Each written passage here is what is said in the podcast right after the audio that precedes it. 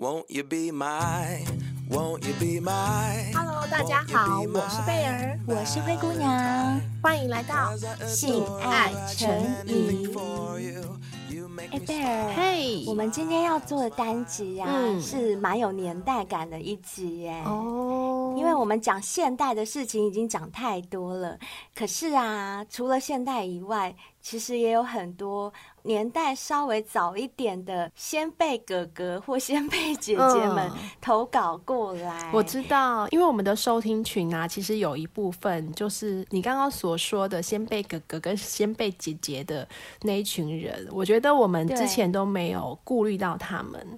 我们应该要对，要造福一下他们，然后听听看他们的声音，不要老是讲现代这个年代什么约炮啊、交友软体啊。嗯，对，我们都忽略他们了。因为他们他们也是听了我们节目以后，就是很有感触，因为他们觉得哇，真的听我们节目刷新了他们三观，他们就想说，现在社会已经开放到可以直接讲的那么露骨。对，但是其实他们也想分享他们当年那些约炮故事，对对对，只不过他们。觉得在当年，他们不叫约炮，嗯、他们给“约炮”这两个字有一个更文青的称呼，嗯、叫做“一夜情”。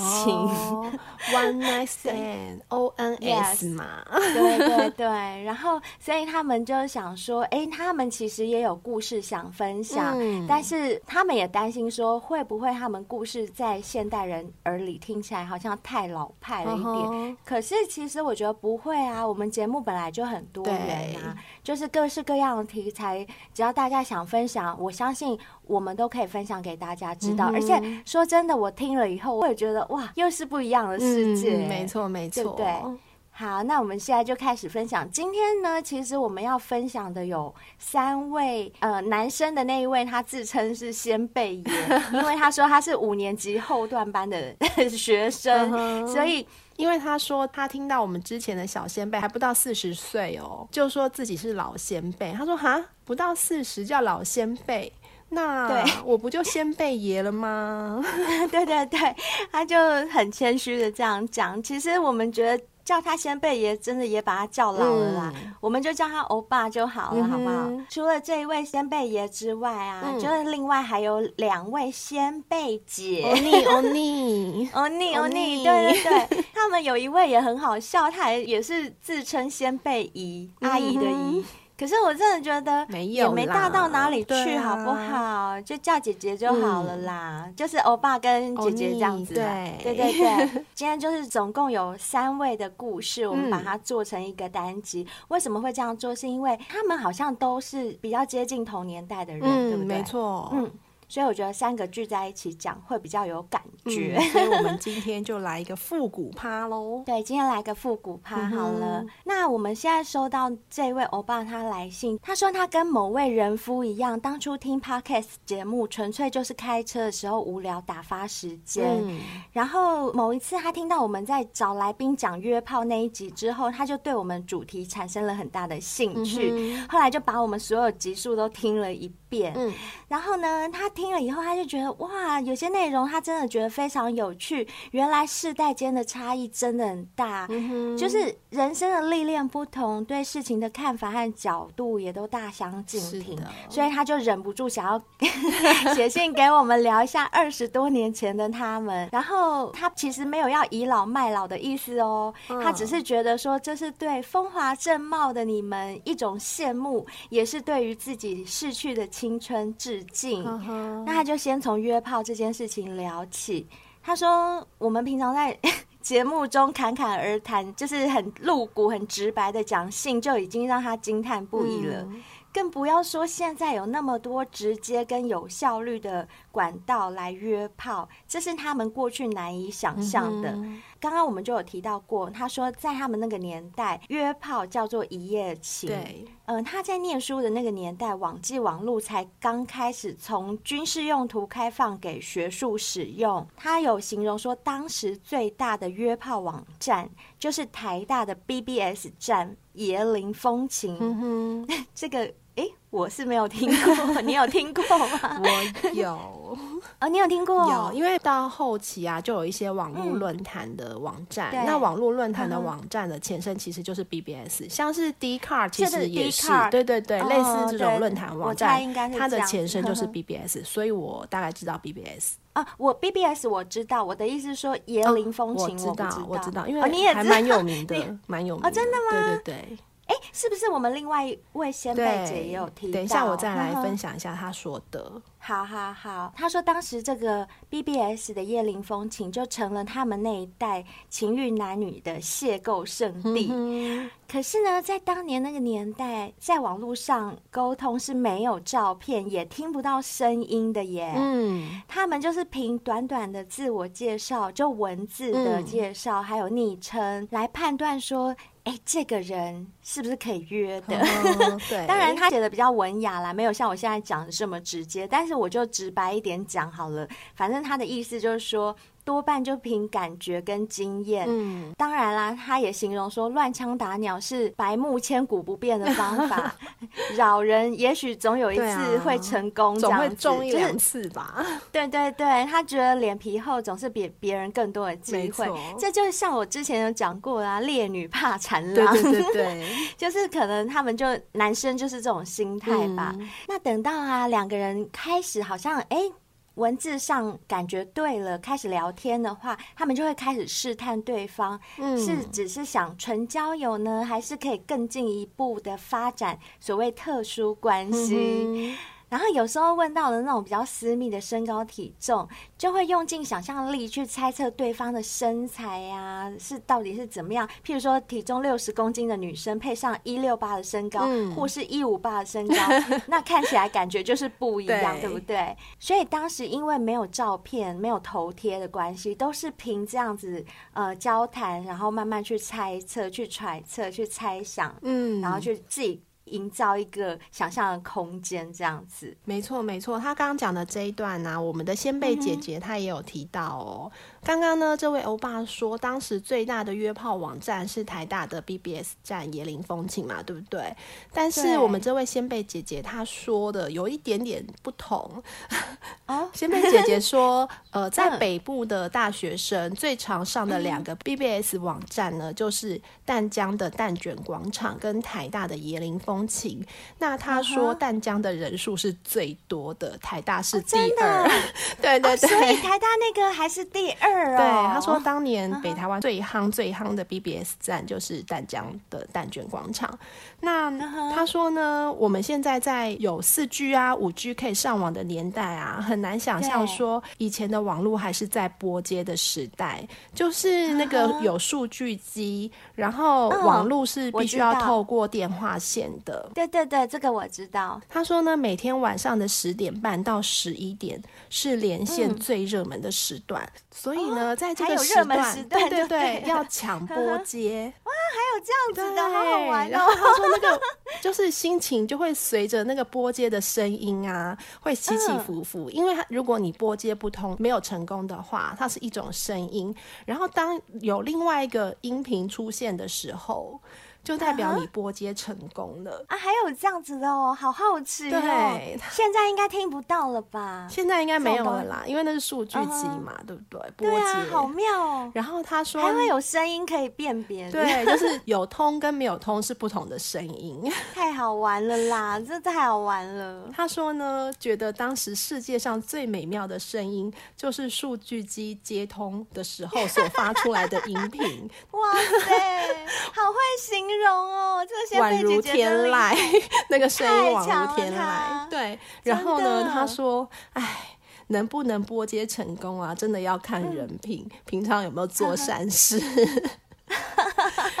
有没有烧香拜佛。”对，他说有的时候甚至从晚上十点一直播到十二点都没有通，就可能是会有这种情况哦。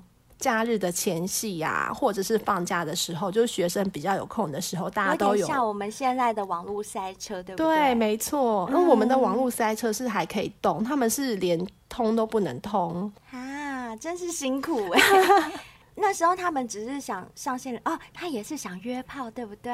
呃，可是这个先辈姐姐呢说，她是不知道别人有没有约炮，但是她跟她的朋友、嗯、跟她的同学呢，其实利用这个交友网站，真的是在交友，就是呃、哦，因为是大学生嘛，所以会比较想要交男女朋友。哦，就找另外一半就对。对，所以他们出去见网友啊，嗯、就真的是以交友为前提。呵呵，不是以约炮为前提。对对对对，他说别人有没有他是不知道啦，但是他跟他的同学是没有的。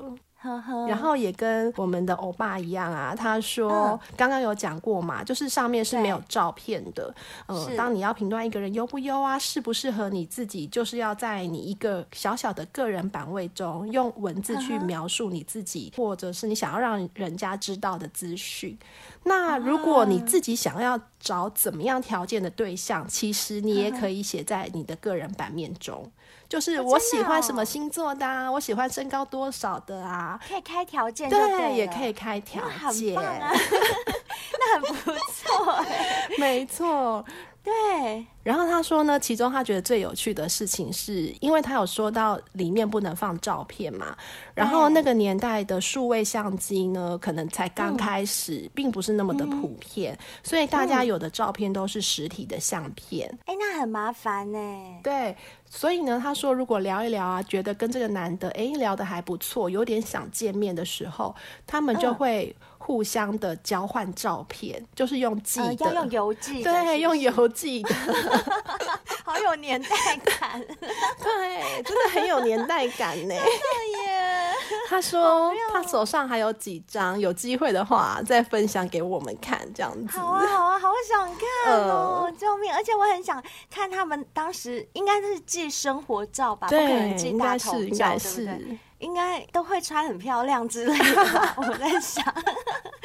反正就很妙啊，对，还蛮有趣的。你讲的欧尼的这个事情，跟我们这个欧巴可能真的是同一个年代。嗯、这欧巴就有讲说，搭讪成功之后的见面又是另外一回事哦、嗯。这绝对是现在 social media 年代想不到的刺激。哎，真的耶，就是揭晓有没有礼物打开，哟，是怎么样子？是长的是 那个什么，方的是圆的，是高的是矮的，是扁的。对对对，他说你心里不仅仅。要准备十八套剧本，以应付各种不同的状况，而且你还要具备高度的教养，不会说看到恐龙妹就装作不是本人，然后溜之大吉，坏、oh. 了自己账号的名声、哦，uh 要给人家探听就对了。对，好夸张哦，他们就是还怕坏自己账号名声，uh -uh. 你知道吗？很妙。然后他们说还有一种更恐怖的状况，就是。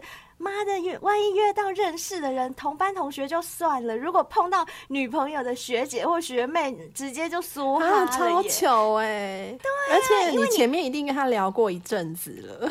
没错，没错。然后他有讲到一个部分，是呼应到刚刚那位欧尼有讲的、啊嗯，像欧尼如果觉得聊得不错、嗯，他会要照片，对，对不对？对。可是我们这欧巴，他会觉得说。要照片也不是这么简单的事，好不好？因为他说在那个年代民风比较保守，嗯、所以大家还是习惯偷偷摸摸的发展地下的情欲，给个身高体重年龄学校就已经好像是把自己脱光光给别人鉴赏，更遑论照片了。OK，所以可能在男生这个部分，他们为了不要让人家觉得很唐突吧，他们可能就也不好意思直接跟人家要照片。毕竟是女生嘛，就会比较觉得说掌控权在女生身上，就觉得说你要约我，对对对，那你先给我看你的照片啊。嗯嗯，也许是这样。嗯。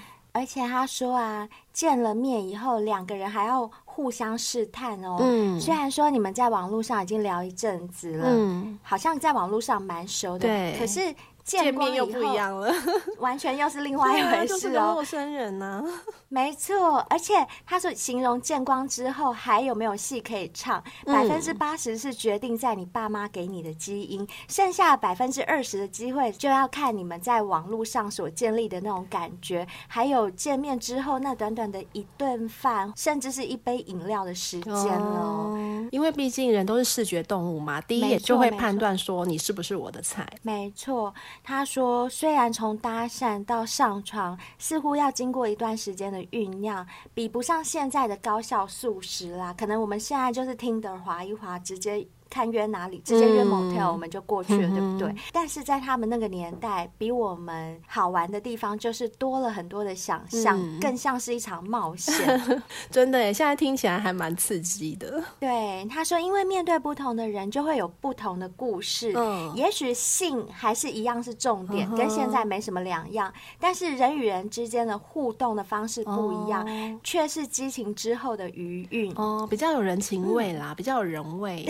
比较柔人会，对对对，也可以这么说，嗯、对对对，我觉得也可以这么说。那关于约见面这件事呢，我们的先辈姐，嗯、我们的欧尼也有讲哦。他说呢，当年他会去见网友的状况有两种。一种是单独赴约，他说单独赴约呢，就很像当年的一部电影叫做《电子情书》的情节，就是你跟对方通信通很久之后，如果要见面，假设是没有看过照片的状况下，可能会约在麦当劳啊，或者是某一个咖啡厅啊，那要怎么见面呢？就会跟对方说你的特征，或者是你会带什么。他说呢，像在《电子情书》里面啊，梅格莱恩在咖啡厅等汤姆汉克的时候，就是桌上放了一支玫瑰花。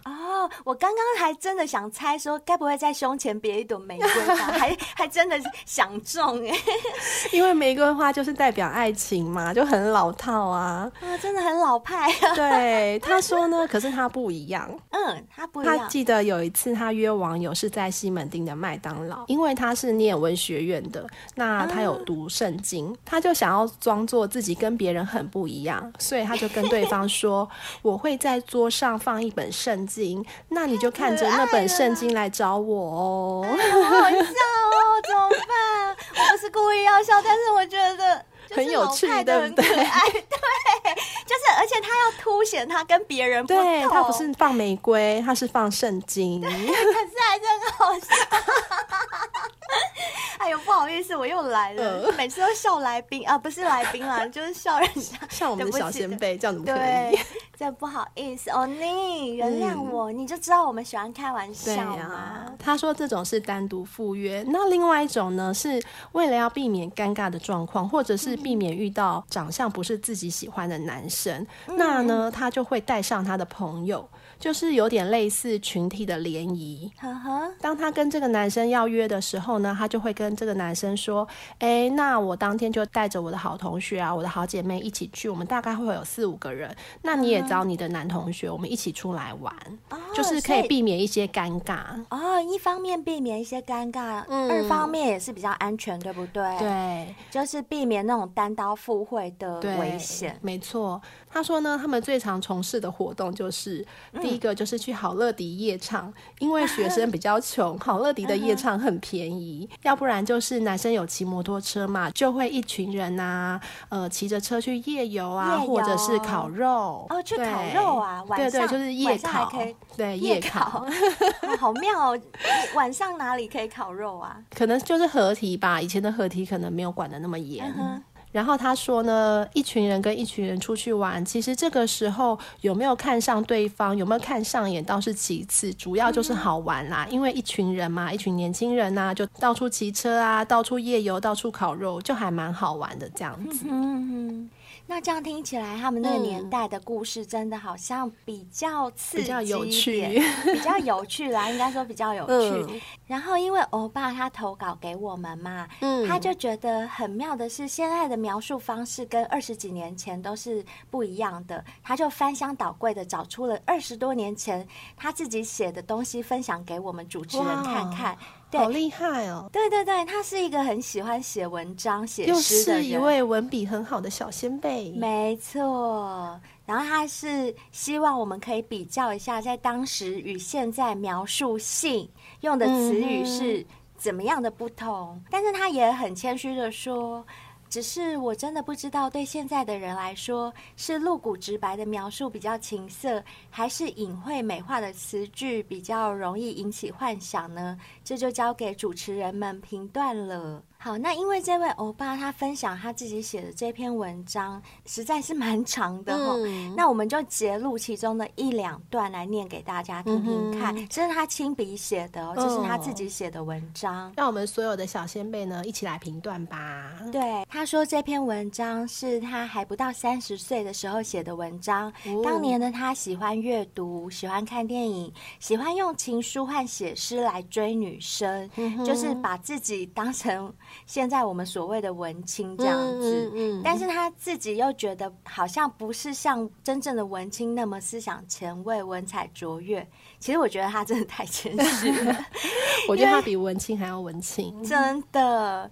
然后他说，他分享这一篇呢，是他第一篇写跟一夜情有关的自身的故事，嗯，而且也是少数过了这么多年他还保存下来的文章。嗯哼，好，我们就来念一下这篇文章的某些片段给大家听听看。这篇文章的题目是《金牛座的女人》。嗯，我直接念喽。嗯，虽然与约定的时间还有十几分钟，他已经迫不及待的将车。停在 T 大的活动中心门口，晚上六点钟，尴尬的时间，他在盘算着，待会儿见到这个女人后，到底要先去吃饭，还是找家咖啡厅坐着？若不是下午吃完饭后无聊的上网，这个时间应该在家里享受晚餐。依他的习惯，星期天晚上是完全属于他自己的。他一直认为。要度过忙碌的一个星期，是需要有个好的开始。习惯性的又看了一下手表，六点零五分，又是一个会迟到的女人，忍不住胡思乱想起来，想起几个小时前那个女人所说的话，他直觉不可思议，心里想着太容易了吧。这是他的开场白，他在形容的就是他在某一个下午。在 BBS 椰林风情上面，呃，跟一个女生聊了起来，结果没想到，就当天下午聊了，马上接下来，对，几个小时后就已经在 T 大的门口等那个女生放学了。对，总之呢，那个女生就是有在网络上就问他说：“你和哪几个星座做过呢？”哦，所以那个女生就非常的直接，没错。那那个女生为什么会这样问？就像你刚刚有提到的，他们在那个资讯栏位上面，不是都可以写一些叙述自己或者是提出自己要求的文字吗？嗯，那这个欧巴他就写他自己是搜集星星的男人。哦，所以难怪这个女生会这样问他。对对对，结果呢，这个欧巴就回答他说：“哦，我收集过天蝎啊、天平啊，还有金牛。”他用键盘回应着，嗯，就那女生马上就说：“哦，那你就不需要我了，哦，我是金牛座的，因为有过了。”对。然后这欧巴就很讶异，这个女生为什么会这么直接？嗯哼。但是因为他的目的就是约炮啊，对，所以他赶快就要回答那个女生说：“星座不代表什么吧？就算是同一个星座，也会有不同个性啊。”只有你知道吗？对，很机灵。更妙的是，那个女生沉默了一下，马上之后就说：“嗯，你今天晚上有空吗？”嗯，你看。就马上邀约了哦。其实那个女生就真的还蛮主动的，嗯，反而是我们这个欧巴还没有很大的心理准备。总之在过程当中，大家也是问一下说，啊，晚上想去哪？只是这样吗？有没有想别的啊之类的？就是稍微讲的有点暧昧，但是就是直接约好地方要见面这样子。在我们这一位欧巴他去接女生的时候，他心里还是一直很不真实，他一直想说到底是真是假。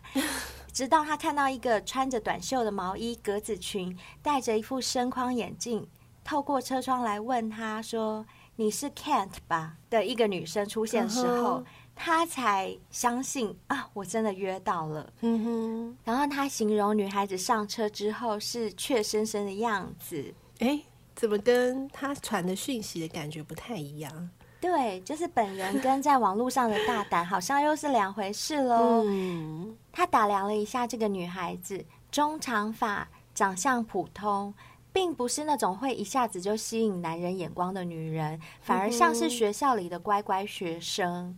所以其实欧巴对她的第一眼并没有引起他自己的兴趣就对了。嗯、那个女生可能也对自己不是很有自信，所以就直接问了欧巴一句话说：“说我不会让你失望吧？”那欧巴也是蛮有风度的嘛，嗯、他就笑了笑，没有直接回答他的问题。那 所以是，呃，我想答案就在他的微笑当中了。是尴尬又不失礼貌的微笑，是是是。那因为欧巴的目的其实也蛮明显了，对不对？嗯、所以他也欧巴也大胆了起来，就跟那个女生开玩笑说：“那我载你去哪儿，你就去哪喽。”他想说这个暗示已经很明显了，嗯、对不对？对。结果女生也没有拒绝。所以他们就很直白的开始聊了起来。这个女生也表示说：“你是我在网络上第三个约出来的男生，很幸运的，到目前为止我都没有遇到恐龙。”女生后来就说：“可能就是因为前两次的经验都觉得还不错，所以第三次她就干脆很直接了。”嗯，然后她也夸赞我们的欧巴说：“你比我想象的还斯文哎。”但是我们的欧巴又没有回答。因为对于这种评语，他自己已经很习惯了。然后啊，在一连串的彼此试探之后啊，嗯，那欧巴干脆啊就在中和下了交流道，开进了市区。嗯、然后他突然就瞥见一个招牌写着 H，就是 hotel，呃、hotel。对，对他就问这个女生说：“那去这里好吗？”嗯嗯，没想到女生摇摇头，她说：“嗯、他不要。”对，他不要，他说：“可以去 motel 吗？”因为我不想下车被别人看到。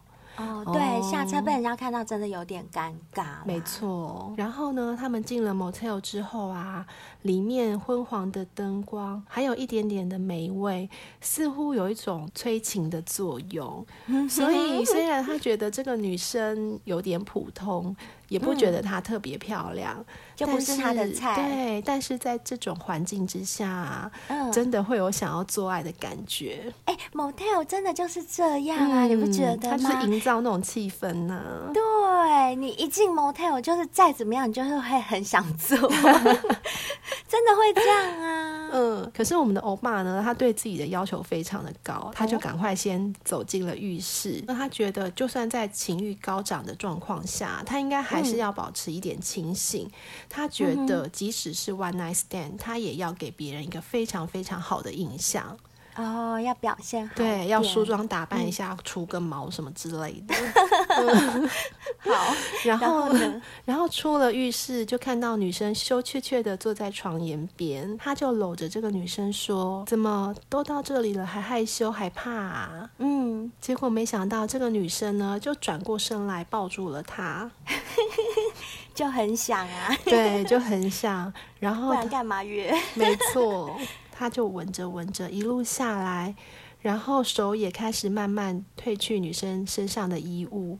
把女孩子扑倒在床上，嗯、眼前就已经是一个一丝不挂的酮体了。他说呢，这个女孩子的身材略显丰腴，但皮肤的细致感却让他感受到了年轻女孩的本钱。青春内马腿，真是青春马腿。对，他说他的手抚摸过这个女孩的身体，就算是长得不怎么样，也不是他喜欢的类型，这都不重要了。男生就是这样。对。在欲望来袭的时候啊，只有身体的反应才是最真实的。什么脸孔啊，什么是不是自己的菜啊，那些都已经不重要，嗯、已经消失在昏黄的灯光当中了。啊、哦，男生真的是弟弟思考的动物耶，真的。因为这样听起来，其实老实说，这个女生真的不是他的菜，嗯、对不对？没错。所以，可是只要可以吃，对，只要可以吃，绝对不会放过，宁愿错杀 不留活。我口，我爸不要生气哦，我们又在乱讲话了。对，没不要生气，嗯、啊，应该会习惯啦。然后接下来呢，欧巴就进入了这个女孩子的体内。本来略显被动的这个女生呢，也因为她的进入。嗯似乎活了起来。这个女孩子随着欧巴的律动，不断地迎合他。呵呵。然后呢，紧缠着他的腰身的大腿，像是要让他更深入、更加重了力量。女孩不断地发出呻吟声，就是这里，再进去一点，再进去。啊，原来这就是金牛座的女孩子啊。哦，真的，原来金牛座的女生在床上是这样的表现。嗯、我们也是现在才知道吧？因为我们也没有看过女生在床上的表现。哎、欸，其实她一开始就还蛮主动的，就是在网络上传讯的时候。但感觉听起来金牛座女生很知道自己要的是什么，哦、对不对？对。因为她在后面还有问欧巴说：“那你觉得我可以得到几分？”他很在乎这个表现的分数，诶，其实不是只有欧巴在乎他自己的表现，连那个女生自己也很在乎。但是欧巴真的，他说他苦笑着，谁说都是男人在意自己的表现？最近老觉得跟他上床的女人都爱问这个问题，所以他就觉得不想正面的回应，然后就回答他说：“呃，你看我那里就知道了啊。”就是暧昧的答案可以帮他争取到一点回答的空间。Uh huh. 反正他就叫那女生看他弟弟啦，然后就跟他讲说，男人的反应最原始的都显现在这个地方了。结果、uh. 你知道吗？他们刚刚不是已经做完了吗？对。然后突然间他又感觉那个女生的手沿着他的胸膛、小腹慢慢的往下滑，这欧巴身体不自主又有了反应。然后女生就在那边跟他塞奶说：“啊，人家想知道我是几分嘛。”然后讲完之后哦，他身体一缩，就把头没入棉被之下。这时候欧巴就可以感受到女生湿滑的舌尖如同蛇一般侵袭着他的下体，一阵阵酥麻的感觉随着女孩冷冷的唇向外扩散。他没有办法忍受这样的挑逗，马上就把女生抱起来，跨坐在她身上。用力抽查，他知道金牛座的女人很了解自己的身体，很懂得如何去取悦自己。那女孩随着身体感觉扭动着，不断刺激着她自己的敏感带。那随着身体的摆动越来越大，那个女生已经满面潮红，嗯，要去了，口中的一语分辨不出到底是痛苦还是舒服的声音。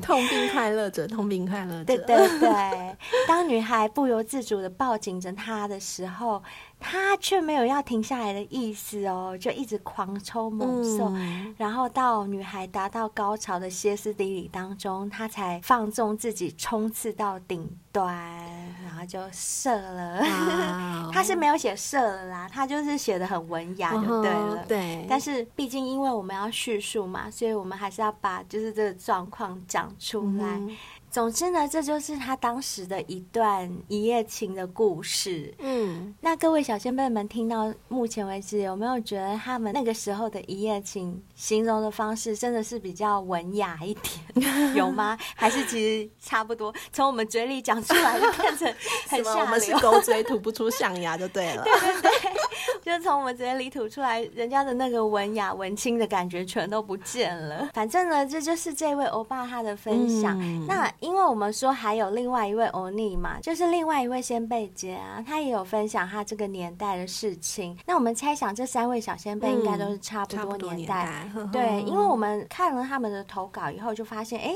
好像有些东西是。比较雷同的，嗯、但是我现在要讲的这一位呢，他的故事跟他们两个比较不一样。嗯，他讲的是 CCR 的故事哦，就是我们之前征求很久的吗？对对对对对，我们之前也有一位小仙贝 Y 小仙贝有建议我们说，可不可以收集 CCR 的故事？分分词，对，刚好这一位姐姐呢，她就是提供了她的故事，我就来讲给大家听一下。她跟我们刚刚前面两位分享的不一样的地方是。前面两位呢，他们交友的方式都是透过网络，对不对？对，对。虽然说那时候是刚兴起的年代，嗯，但是我这边这位姐姐呢，我不确定她的年代网络到底出来了没有，嗯、还是说她不习惯用网络？嗯，因为据她的形容，他们当时要认识男孩子比较容易的方法，就是去一些酒吧、舞厅这一类的。哦，然后她也说，他们那个年代在台北市很流行啤酒屋。尤其是在天母一带，会有很多的啤酒屋，还有就是台北市会有很多的民歌西餐厅，嗯、像那时候最有名的一间民歌西餐厅叫木船，嗯、然后还有那个年代流行的就是有一些 live band 的餐厅，譬如说像现在都一直还存在的 Easy Five。哦、这个我们就大家都所熟知的，已经是老店了，对，对不对？我也有去过，对，我也有去过。当时的 Life Band 还有好几家，像什么主妇之店、嗯、在东区，还有像我之前访问筋斗云的时候有提到的 Fun House，在双城街那边、哦、田庄，这些都是。他说他最主要会去的地方是那种酒吧跟舞厅。他说当时呢，很多舞厅都是开在五星级饭店里面，嗯、譬如说像现在的君悦酒店，它的前身是。凯悦大饭店，嗯、那在凯悦大饭店的二楼，当时就有一个 Ziga Zaga，它那里面是可以喝酒也可以跳舞的地方，跳 disco 的地方。嗯、还有就是福华饭店的地下二楼也有舞厅。然后像安和路那边，就是我们前一阵子关掉的敦南成品对面有一间 Absolute 绝对舞厅。然后在东区还有一间叫 Twins。还有很有名的雅宴，然后在仁爱路那边有一间叫 OD 的酒吧，然后还有像光复南路那边有 Gogan 啊，然后敦化北路那边有 Why Not，还有 TU，TU 是当时他说很多外国人会聚集的酒吧，然后在西门町的话有 Mickey Star。米奇星，嗯，呃，他说这些都是当时非常有名的。还有在现在的王朝大酒店的位置呢，以前有一间 Hard Rock。这些都是依附在酒店里面的，还有在 Hard Rock 旁边呢，有一间目前叫做东方文华的五星酒店，它的前身是中泰宾馆，嗯、然后在中泰宾馆的三楼有一间叫 Kiss，他说那也是当时非常大间的 Disco 舞厅，然后还有什么 Roxy、Luxy、Luxy 是在东区最大的舞厅，嗯、然后还有新泰路那边有一间叫 Whisky A Go Go。还有市民大道有一间叫 Juliana，这些。都是当时很流行的地方。嗯。哇塞，这样听起来，当年的那些舞厅酒吧也太就百花齐放的年代嘛。没错，没错。而且他说，当时的舞厅啊，大部分都会集中在东区一带。嗯、他说那时候忠孝东路四段一带的区块是呃台北市最繁华的地方，还有天母也是很繁华，很多人喜欢去的地方。一直到信义区开始建立起来之后，嗯嗯、这两个地方才慢慢的落，对，没落了。嗯、然后在他那个年代，他是很爱玩的。年纪，所以他就是我刚刚所说的所有的舞厅，他都去过，嗯、所以他才可以这么巨细靡遗的 全部都讲出来。哦、那他哪有时间在网络上？应该没有吧？哦，没有没有，他的 他就是跑舞厅就对了。对然后呢，他就说某一次他就在凯悦饭店的二楼 Ziga Zaga 这个 Disco Pub 里面认识了一个老外。哦，他说因为当年对他来说比较有机会认识男生的方式。就是去这种酒吧或夜店跳舞，等着人家过来搭讪。其实现在也有啦，只是现在的舞厅跟酒吧就没这么多了。嗯，对，对啊。而且现在可以透过网络嘛，就是网络交友软体比较盛行，对，更快一点。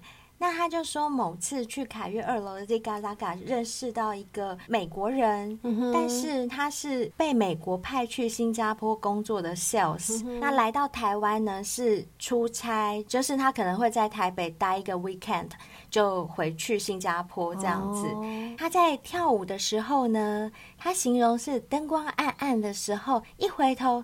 就刚好两个人四目交接，Wow. 看对眼了。后来这个男生就很主动过来跟他交换了电话，而且他就跟他介绍说：“哦，我是来台北出差几天，然后我就住在这个凯悦大饭店里面。嗯，然后他也顺便告诉了我们这个姐姐他的房号。” 可是因为在他们那个年代，也不会那么直接知道房号，就是去开房间就对了，啊、不是吗？这不是非常明显吗？啊，对对对，可能对老外来说比较明显，但是因为我们先辈姐姐她毕竟还是东方人嘛，哦、所以她可能又是他们那个年代，所以她说矜持一下。对，在当时是没有怎么样，哦、所以呢，回去之后他们是先以电话联络，然后约去，好像是去远气附近吃个饭。嗯、呃，他忘记是去吃个牛肉面还是什么的，反正就是一些台湾比较知名的小吃啊、嗯、餐馆这样子。那吃完饭之后呢，这位老外就跟我们先辈姐姐邀约说：“哎，你要不要去我的房间聊聊天啊？”第二次问他，对，一直推销他的房间，一直推销他的房间。好笑的是，他还跟我们姐姐讲说：“哦，房间有很多种饮料啊，就是有你可以来喝。”很怕他 是什么东西呀、啊？有那么好骗就对了。后来呢，那姐姐就想说：“好啊，好啊，那我也蛮想去喝点饮料。嗯” 所以就跟着去了凯悦的这个房间。那他形容啊，进去之后，他也发现，哇，他住了一个好大的套房，嗯、呃，可能不是总统套房，但是也是那种行政套房之类的，就是有房间、有客厅的这一种房型。里面就真的有很多的饮料，没有骗人哦，没有骗人，真的没有骗人，而且还有酒，所以他们也就喝了一些酒，也就借着酒意呢，这位。姐姐说，她就第一次跟老外发生关系了。嗯、然后她形容很好笑哦，她、嗯、形容说，裤子一脱下来的时候，她说：“哇哦，羊肠。”对，她第一次看到羊肠，然后她才发现啊，原来。白人的弟弟是好大一条哦，就是还没有勃起就吊在那边悬空的时候垂下来就很大条，白白的很大一条，不像东么听起来很吓人呐、啊？白白的很大一条挂在那里。对对对。哎、欸，那硬的时候是会更大吗？还是其实就是那个大小，只是变硬而已？哎、欸，他好像没有形容硬起来的样子，嗯、不过他就是形容还没硬的时候就很大了。对，不像东方男生还没有勃起的时候就小小的缩成一团，很像小男孩的居居。就是他觉得东方人跟西方人的屌最大不同就是哇，就是还没硬的时候悬在那就已经是白白的很大一条这样子。嗯后来那个老外啊，前戏做的非常足，而且非常温柔的舔遍他的全身，把他整个人弄得很酥麻，又很想要。他才第一次体会到啊，原来做爱有前戏是这么有快感的一件事情。因为他其实也有过很多经验，他不是没有经验的人，嗯嗯、可是他之前都是跟东方人，嗯、所以他就没有体会过那种就是被人家服务的这么舒服的。感觉，然后他形容被服务那么多以后，突然塞进去的时候，他形容他那感觉真的是天哪！那个弟弟进去他的美眉，简直快把他美眉给塞爆了。他觉得好痛哦，就是好大好大。他说从头到尾，他只有一个感觉，就是哎呦，到底什么时候才可以结束？好大哦，好大，好大。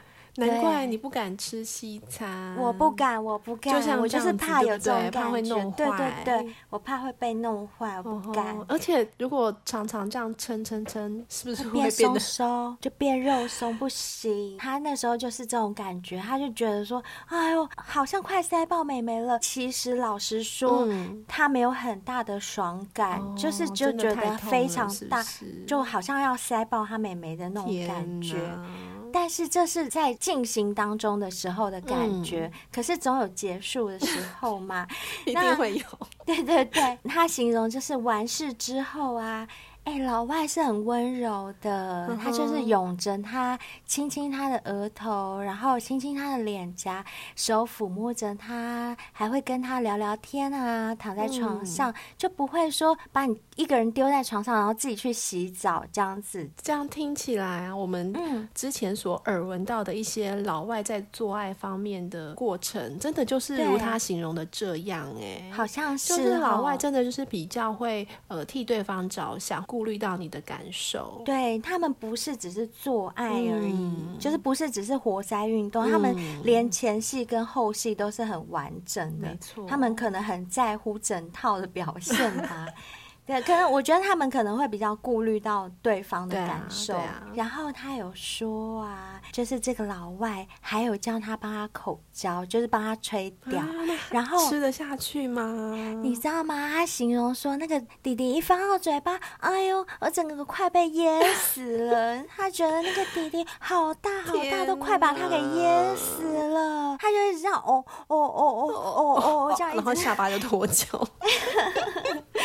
所以他觉得做爱的过程反而没有他想象中的那么美好，哦、但是就是真的只有一个感觉，就是好大好大好大。好大但除了做爱之外的感觉，一切都是非常好、非常温柔的。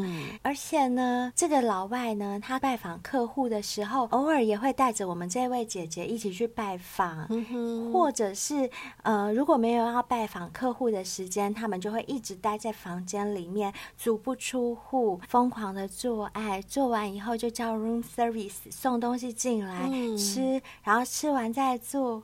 哎，他形容的这个就是我最想。啊，我们之前不是有聊过吗？对，我们两个都很想要啊，就是脚不沾地，就一直在床上这样子。没错，我跟你讲，这个姐姐她就形容那时候这种感觉对她来讲就很浪漫，然后她也很喜欢跟这个老外待着的那种感觉。但那时候对她来说就是一夜情啦，因为其实她是有个正牌男友的，只是呢，她那个正牌男友就是跟她常常吵架，他们分分合合，分分合合。所以偶尔这个姐姐她就会去交一些别的男朋友这样子，对她来讲这是约炮。可是呢，随着他们这样子相处的蛮融洽之后啊，这个老外只要以后从新加坡要来台北，他都会找姐姐，一有空就来，一有空就来。然后他们每次来就是这种模式相处着。那相处久了以后，这位外国人呢，他可能也对姐姐真的是很有好感，嗯、所以他最后。就突然跟姐姐讲说，不然这样子，你有没有来过新加坡？我帮你买机票，你来新加坡玩好不好？来住我那边，来玩。对，然后姐姐当然好。对，姐姐说她当时呃也从来没有去过新加坡，嗯、她心想当然好啊，有这个机会，为什么不去呢？嗯、所以她就飞到新加坡，嗯、然后去住这个男生的家。她、形容这个男生在新加坡的住宅是美国公司在那边帮他租的一个高级公寓，一开窗就可以看到圣淘沙。他就形容这个公寓很漂亮，而且最好的地方是什么？你知道吗？他一去到那，老外就发了这个姐姐好多的零用钱，哎，怎么那么好？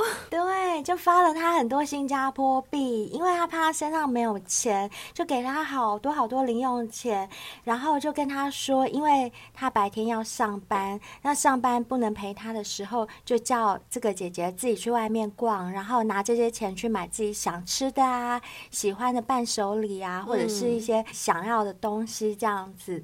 而且为了怕他迷路，他还巨细靡遗的把一些景点的资讯用手写的，写一二三四五这样写给姐姐。一是什么？二是什么？这样子。对对对，你可以先去一，然后再去二，就是帮他规划路线。嗯。然后甚至还包含你要上计程车，怎么跟司机讲，要讲些什么，他都帮对帮他写的清清楚楚的，然后还留了他自己公司的电话和。手机给姐姐，因为怕她迷路啊，路就是有任何事情，对，他就说你有任何事情就打来公司给我，嗯、没关系。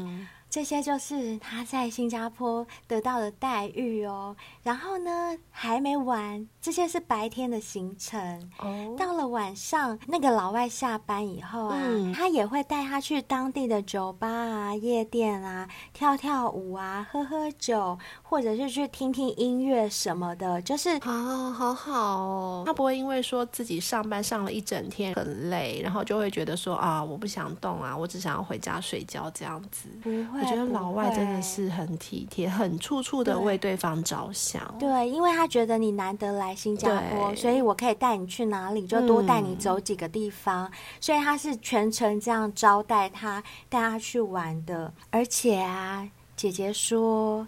这个男生呢，他的性需求非常大，他是白天出门上班前也要做，然后下了班，你看都已经那么累了，然后还带他去夜店玩完回家还是要做，要。对。哦。可是因为姐姐就说，她当时可能是太年轻，觉得他实在太大了，还怎么样，他就觉得好像没有想象中那么舒服。欸、所以金牌说的是真的啊，嗯，因为太大，所以跟他分手。你还记得这件事？千万不要被金牌记得，一直记得啊！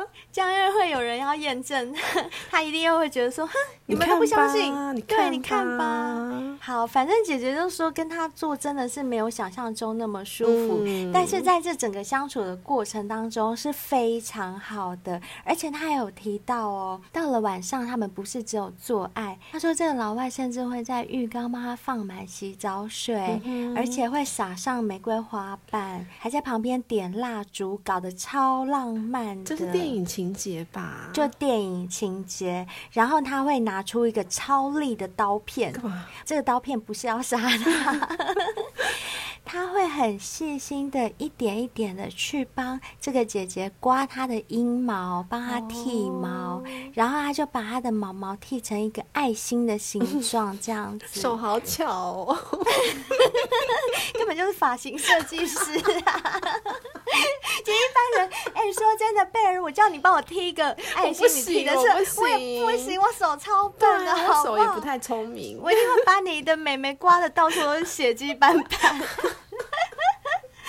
怎么可以这样子？但是那个姐姐形容就是她可以帮她刮的好细好细，这样子就很温柔。所以呢，本来是好像是炮友的关系，久而久之，这个男生好像就是把她当成是女朋友的关系，认真，对，就认真了。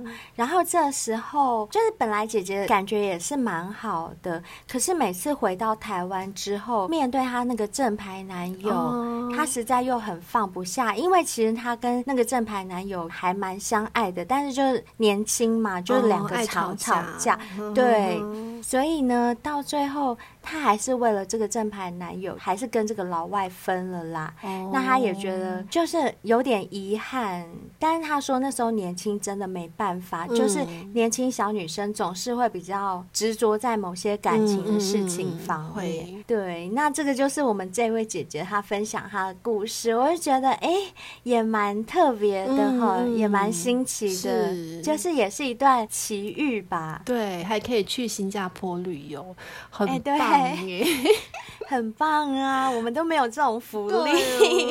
好啦，那因为今天节目时间的关系，嗯、我们今天也分享了三位小仙贝的故事，所以我觉得是不是到这边我们就差不多可以进入我们小仙贝的留言了？哦，嗯，我们今天就先来回复 Apple Podcast 给我们留五星评论的小仙贝的部分好了。好的，我们现在看到的是 ICE 爱心，嗯、它的标题就是。六颗爱心，嗯，他写说超喜欢你们的节目，很期待每次的更新。贝儿灰姑娘声音好好听，加油！谢谢你，谢谢你，谢谢你称赞爱死，也谢谢你喜欢我们的节目。对，我们会更努力做更好的节目，更新给你听。没错。好，那我们接下来看到这位呢，是焕然一新，嗯他的标题写到。真的有这么多人偷吃点点点。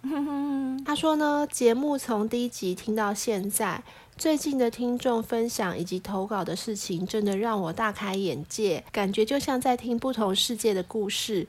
真的有这么多人外遇或偷吃吗？还是因为婚姻幸福的人都不出来说话，因为这样没啥好说的？诶其实也不定哦，对啊，因为像我们下流小仙贝也很幸 福啊，啊。对对，他很幸福，对啊。所以幸福的人还是会听我们节目，对。但是，呃，我只能跟你说，的确，从我们做节目到现在，发现是真的有这么多人在偷吃，这真的不是我们随便乱讲的，嗯嗯，因为我们收到的讯息还有我们做的试调都是这样显示，所以这个数据我们是有的。